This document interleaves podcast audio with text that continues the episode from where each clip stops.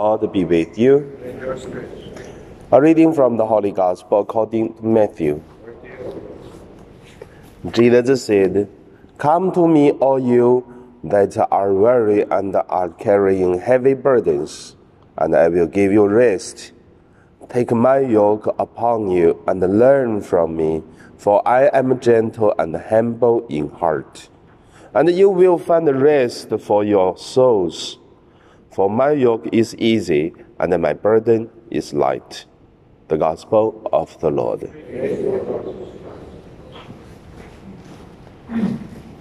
So, today my meditation name is uh, the worry and burdens. Uh, the worry and burden in our life. First, uh, let us look at where the worry and the burdens come from. The worry and the burdens come from the original sin. That is, uh, all the Christian churches, including our Catholic churches, understanding. Because of the original sin, that is why this world have uh, worry and burdens. But before that, there's no worries and burdens. Like when we talk about Adam and Eden, uh, Adam and Eve in the Eden garden, they have no worries. There's no burdens. There's only the joy and the peace. So, when the people started to look at the worry and the burdens, I believe it's starting also in the Genesis when God say you have to do labor works so that uh, have food to eat. That is already the worries and burdens. So, which means who, whatever they are, live in this world, have to face this challenge. That's the first point. The second point we look at is uh, different way to face the worry and the burdens. There is uh, one way to face the worry and the burdens. It is uh, uh, animals' way. Why we call animals' way is without much thinking, it just uh, face the worry and the burdens. The people used to, I mean, the animals' uh, way to face the burden and then the worries. This kind of people used to say, anyway, this life is uh, full of the worry, the burdens. Then we have to live with it. And that is uh, the spirituality for the people who live like animals.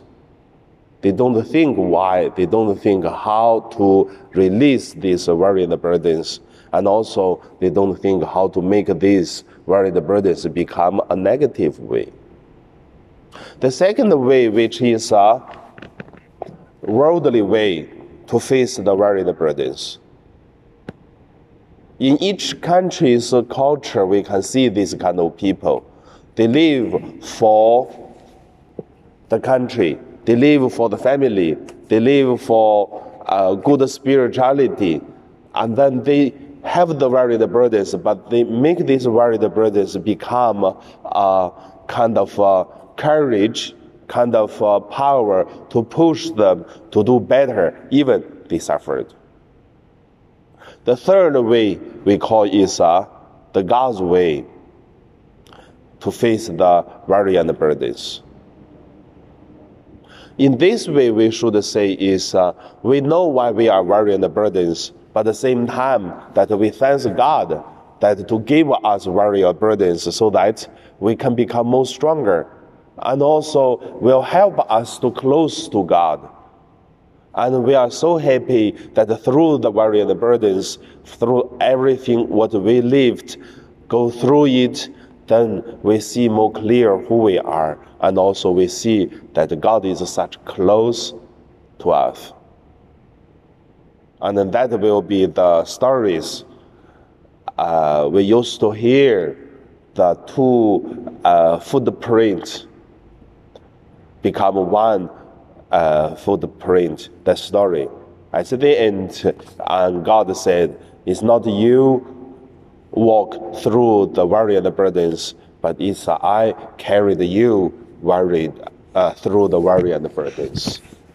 And also, etc., other stories. However, when Jesus came, gave us a life, and this life is we live with God like uh, Jesus go through the various burdens. On the cross, he win and then he give meaning and then also make us holy that uh, we can go back to the life which is we had before. So that is uh, the God's way. And then the third point I just want to uh, share to you a story which is uh, just happened in one of our parishioners. So one parishioner, uh, the daughter has uh, quite uh, uh ill, cancer on the bone. So they are not Catholic yet.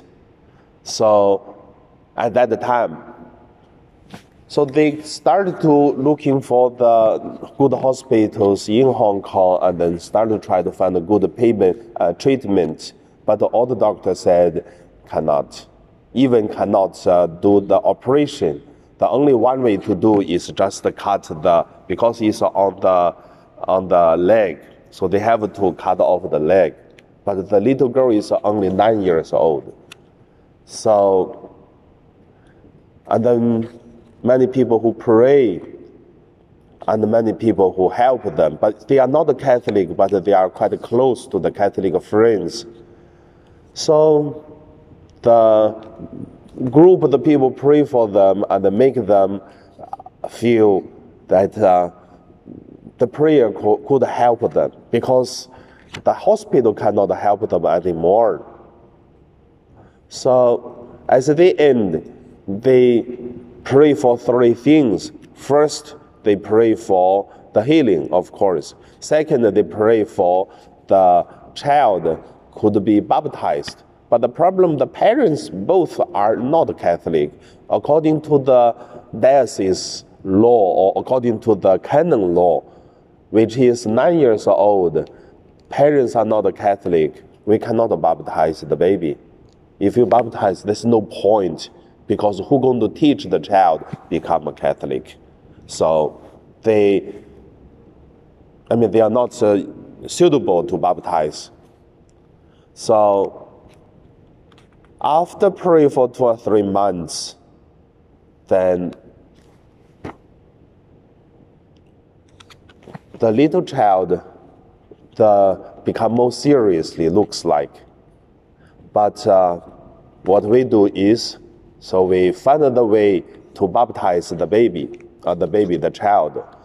So do we do is we ask some people become the person who, like the godparents, to replace the parents' uh, role to teach the child as a Catholic because they are quite close to the family. And then also the families, they continue go to the hospital, try to find the good doctors and also, they found the doctors and uh, say it's okay to do the operation because the child, the situation really getting, looks getting worse. But since the cancer grew bigger, bigger, and then they can do operation to cut that bone, but the child have to carry the, the, the, the, the how do we call that, the walking stick for whole life, but at least don't need to cut off the, the leg. So, and then baptized the baby and then had the operation. And then, until now, after some years, so the, the, the child is okay. And also, the parents joined the catechism class and baptized also. So through this, when I every time I look the bury, uh, carry the burdens or worries like this kind of thing. Sometimes you see, if you don't believe in God, you also have to face a lot of people cancer, your problem. But also many times, if we look through faith, we live with God and the many varying burdens, sometimes it give us more power to live. And even God's help make our life better. And now we pray.